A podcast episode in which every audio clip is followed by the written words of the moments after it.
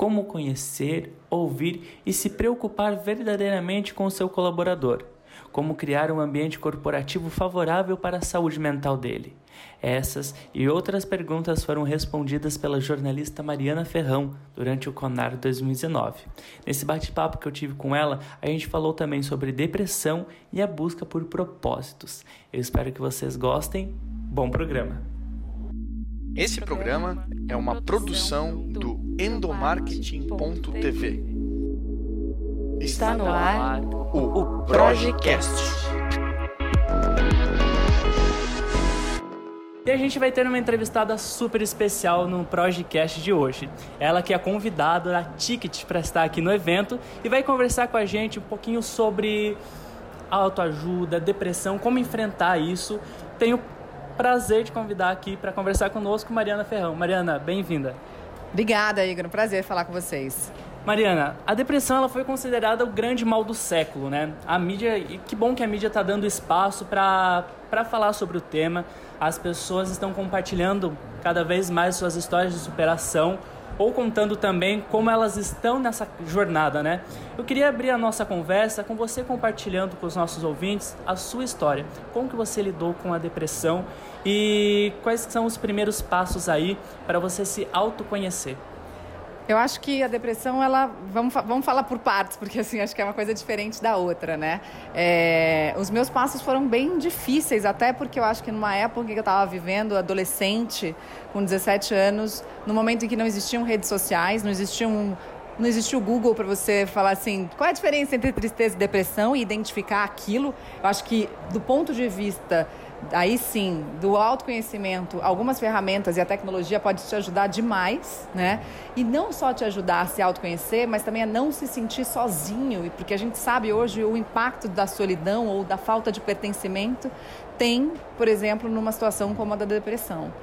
Por sorte, eu tenho uma mãe, eu tinha, né? Porque minha mãe faleceu quando eu tinha 20 anos, mas a minha mãe, na época, era psicanalista, então ela rapidamente percebeu o que estava acontecendo comigo. Ela sabia que eu estava com depressão.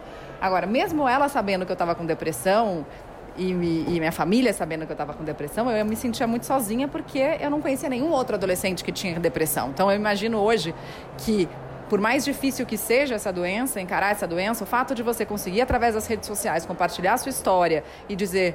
Tamo junto, eu tô aqui com depressão, procurar outras pessoas que também estão na situação, isso te ajuda, te traz uma, um certo acolhimento de eu não tô sozinho. E essa sensação de eu não tô sozinho, ela é muito importante. E o que me leva a falar cada vez mais disso, num, de um tema de saúde mental especificamente, que é um tema que ainda tem muito estigma, muito tabu, que muita gente tem preconceito, é justamente pela a missão que eu encaro de dar um give back para a sociedade, porque eu tive sorte, tive cuidado, tive atendimento, tive um psiquiatra, tive um terapeuta, de dar esse retorno para a sociedade Sim, não, você não está sozinho. Até pessoas que você pode achar que não tem problema nenhum, porque as pessoas olham para mim e elas acham, a Mariana não tem problema nenhum, a Mariana trabalhava na televisão, a Mariana é bonita, a Mariana tem, é, se cuida, a Mariana faz atividade física, a Mariana cuida da alimentação, a Mariana tem um cabelo, não sei o quê. Daí ela olha para mim, ela vê aquilo, ela fala assim, ah, a Mariana não tem problemas, ela tem dois filhos saudáveis, são lindos, etc.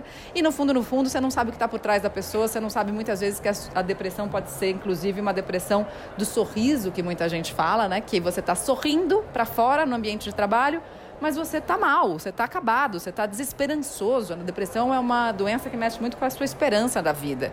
Então, a minha razão de falar sobre esse tema é justamente essa: é, é, é que as pessoas possam cada vez mais ter diagnósticos, procurar tratamentos adequados, e aí por isso que eu acho que é importante a gente diferenciar o que é o autoconhecimento do que é um tratamento adequado para a depressão. O autoconhecimento ele não resolve o problema da depressão, ele pode te ajudar a diagnosticar ela mais rapidamente. Mas quem está deprimido precisa buscar ajuda e buscar ajuda de um profissional, de alguém que entenda. É, muitas vezes a pessoa com depressão ela vai precisar sim tomar remédio, vai precisar sim de um atendimento psicológico, na maioria, na imensa maioria dos casos. Não vai resolver é, só com autoconhecimento. Legal. E o, e o bacana dessa história é ver que a depressão não é. não existe culpados, digamos assim, para a depressão, né? E nesse sentido, como que as empresas, voltando agora ao nosso olhar para o ambiente corporativo, como que as empresas elas podem ajudar os seus colaboradores nessa, nessa luta contra a depressão? Como identificar pessoas com depressão? Eu acho que a gente falou um pouquinho disso nessa palestra aqui, promovida pela Ticket, e tem que haver conexão. E uma das maneiras mais importantes de se conectar com alguém é ouvir. Ouvir de verdade as pessoas. Lideranças que escutam, lideranças que têm tempo de, de tempo e disponibilidade para ouvir seus funcionários, seus colaboradores, são lideranças hoje mais humanas e, por que não, disruptivas. Disruptivas no sentido de promover mudanças que de fato fazem uma grande diferença na produtividade, na motivação e principalmente na saúde de quem trabalha. Eu acho que durante muito tempo a gente olhou para a questão da saúde dentro das empresas como algo que a gente tinha que resolver no sentido de, ah, tá bom, eu tapo meu sol com a peneira ali, isso está controlado do ponto de vista de custo, isso não está trazendo nenhuma consequência é, para o meu rendimento financeiro, para o meu produto, para o meu negócio. Agora, cada vez mais, por toda a questão da crise no sistema de saúde, a gente está percebendo o quanto a saúde dentro das corporações ela é parte do negócio. Ela não pode ser um a parte do negócio. Ela faz parte do negócio e ela tem que ser tratada como uma ferramenta estratégica. E se a gente não enxergar isso dessa maneira, muitos negócios vão deixar de ir para frente porque os colaboradores vão ruir. E colaborador ruindo é negócio falindo. E as empresas vão ir por água abaixo mesmo, porque o custo está aumentando demais. Os seguros saúde estão ficando cada vez mais caros. A gente vive uma crise em que 70% das nossas uh, recomendações, dos nossos diagnósticos, das decisões médicas são baseadas em exame. Não tem setor que consiga dar conta disso. A gente precisa trazer humanidade para o setor de saúde e falar de prevenção. E falar de que a gente tem que evitar a depressão. Né? É óbvio que tem casos que são genéticos, que tem fatores muito importantes, mas a gente tem que dar um passo atrás e falar assim: peraí, será que a minha empresa, de alguma maneira, pode estar tá contribuindo para o meu funcionário ter um caso de depressão? Cara, eu não quero ser essa empresa. Eu quero ser uma empresa que está ajudando o meu funcionário a ser uma pessoa mais saudável, mais feliz, a construir um mundo melhor. Então, essa reflexão ela tem que ser feita. E a partir daí a gente toma as decisões para que aquilo seja uma rotina, se transforme em ritual e se transforme em prática, cultura e valor dentro da empresa. Então, isso é muito essencial. E, claro, essa história da, da escuta, isso pode virar desde um ritual de escuta em que o colaborador vai ter a oportunidade de falar com o gestor de saúde ou com o próprio chefe, mas ela também tem que fazer parte dos RHs, né, dos recursos humanos, que já são mais acostumados a ouvir, mas a liderança tem que ouvir o RH também, porque senão não adianta nada, né? Acho que a grande sacada nessa história toda é colocar a saúde e bem-estar do colaborador no propósito da empresa, para trabalhar isso junto com a cultura ali dentro da, da organização, né? Eu estudando uh, um pouquinho a sua história e, e, os seus trabalhos, eu vi que você fala muito sobre propósito, a busca de você encontrar o seu propósito. Como que a gente pode alinhar o propósito da empresa com o propósito dos colaboradores? Então, essa história do propósito, eu tenho um pouco de receio de falar sobre isso, porque eu acho que a gente está vivendo uma gourmetização do propósito, né? Uhum. O propósito está ali, está num lugar bonitinho na empresa, está na parede, está estampado, e aquilo ali vira uma frase que não faz muito sentido. O que a gente tem que fazer é uma internalização do propósito, é de fato descobrir qual é o propósito da empresa, a vocação da empresa, e isso tem que ser verdadeiro, isso tem que transbordar, ele não tem que vir de fora para dentro, ele tem que vir de dentro para fora, de dentro para um todo. E a partir daí, se eu descubro o meu propósito também e sei claramente o propósito da empresa, porque eu transpiro e respiro dentro da empresa o propósito da empresa, eu vivo o, transporte, o, o propósito da empresa, eu consigo alinhar, pelo menos uh, tentar o meu propósito com o da empresa. É, tem vários jeitos, eu acho, que de fazer isso e eu acho que aí sim o autoconhecimento pode ajudar muito. Assim, quando você propósito, eu gosto de uma metáfora que diz que o propósito é quase como uma brincadeira de quente e frio algumas coisas não fazem sentido para você e aí você vai falando assim, cara, isso tá frio, tá frio, tá frio, não esquece, não aquece a minha alma, não aquece meu coração. Quando a gente se aproxima de algo que, que tem a ver com o nosso propósito, a gente vai sentindo um calor, assim, né? Vai sentindo uma vibração, vai sentindo muito mais amor e paixão por fazer aquilo que a gente faz. Então, se você pensar no propósito, para a descoberta do seu propósito, como essa brincadeira do quente e frio, isso pode te dar algumas pistas se você está indo em direção ao seu propósito ou se você está indo para longe do seu propósito. Conhecendo o seu propósito, você pode primeiro decidir se você quer trabalhar numa empresa que tem um propósito diferente do seu. Se você escolher por trabalhar numa empresa que tem um propósito diferente do seu, você tem que descobrir algum caminho lá dentro para construir algo que tenha a ver com o seu propósito, senão você vai ser muito infeliz. Se ainda assim é, você quiser trabalhar nessa empresa, você já vai ter pelo menos a ferramenta, não, eu sei o que eu vou fazer aqui dentro, para tentar trazer o meu propósito para cá e essa empresa vai ser uma ferramenta para eu colocar o propósito em prática. Ótimo.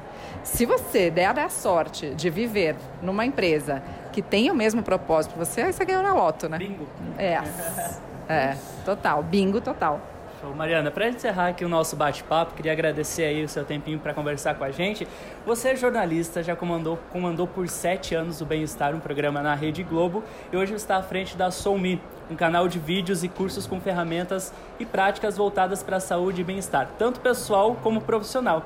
Queria que você encerrasse o nosso bate-papo contando um pouquinho mais sobre esse projeto e como que as pessoas podem ter acesso ao conteúdo e serviço. A Somia é uma Welltech de impacto social. Ela tem três meses de existência, na verdade, de fundação, desde que eu saí da Globo, quando eu pedi demissão. Estou investindo nisso. Ela vai, ela vai ser oficialmente lançada em outubro.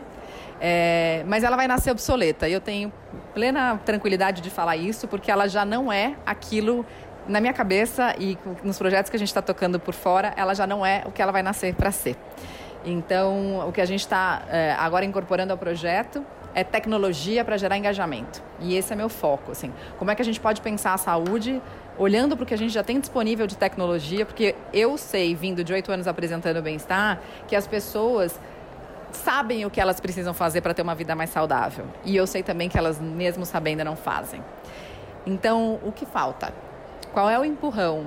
Qual é a ferramenta? Qual é a estratégia de engajamento que você hoje tem disponível, seja por meio da tecnologia, seja por meio de conexão, de histórias que conectam, que vão fazer cada uma dessas pessoas de fato mudar a sua vida? Eu me conectei pela dor. Eu mudei os meus hábitos quando eu tive síndrome do pânico e depressão. E você? Você vai mudar por quê? Você vai mudar porque você agora vai ser pai? E aí você decidiu que você precisa fazer atividade física e fortalecer seus músculos, você não vai poder carregar o seu bebê? Você vai mudar agora porque você teve um infarto e agora você não quer mais pensar em morrer porque seus netos estão nascendo? Você vai mudar porque você descobriu um diagnóstico que te colocou na frente do muro da finitude como um diagnóstico de câncer? O que te move a mudar? E essa é uma pergunta que a gente tem que se fazer o tempo inteiro, porque a gente está mudando o tempo inteiro. E a tecnologia pode ajudar a gente a descobrir cada momento que cada pessoa tem para mudar. E essa é uma ferramenta que a gente vai usar no futuro da Soumi. Não posso revelar aqui as estratégias que a gente está usando para criar essa ferramenta de engajamento, mas sim, somos uma empresa de conteúdo, focada em conteúdo, que é o que eu sei fazer, e conteúdo para mover as pessoas, não para informar, mas para transformar. Show. Mariana, muito obrigado aí por participar do nosso podcast. Se você que está nos ouvindo quiser saber mais sobre saúde e bem-estar do colaborador, acesse o nosso blog endomarketing.tv. Eu agradeço o Conar e a Ticket que trouxe a Mariana como convidada aqui no evento. Mariana, muito obrigado. Obrigada, obrigada a você, Igor. Valeu, pessoal. Você ouviu o Projecast.